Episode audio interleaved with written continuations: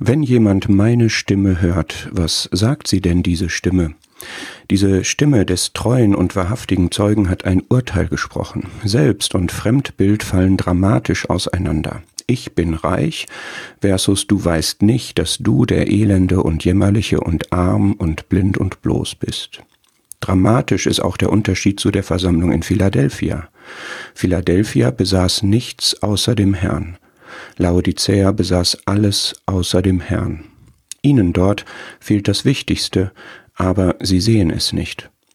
Wenn jemand seine Stimme hört, dann wird er sein Urteil akzeptieren. Die Stimme des Armen verheißt wahren Reichtum, wahre Gerechtigkeit, wahre Erkenntnis. Der vermeintlich Reiche muss einkaufen, investieren. Die Stimme des Armen bietet echte göttliche Herrlichkeit an, geistgewirktes Leben und den heilsamen Augenöffner der Einsicht durch den Heiligen Geist. Wenn jemand seine Stimme hört, dann wird er seinen Verheißungen glauben und entsprechend investieren. Die Stimme des Anfangs der neuen Schöpfung spricht in Liebe, aber die Liebe muss überführen und züchtigen. Sei nun eifrig und tu Buße.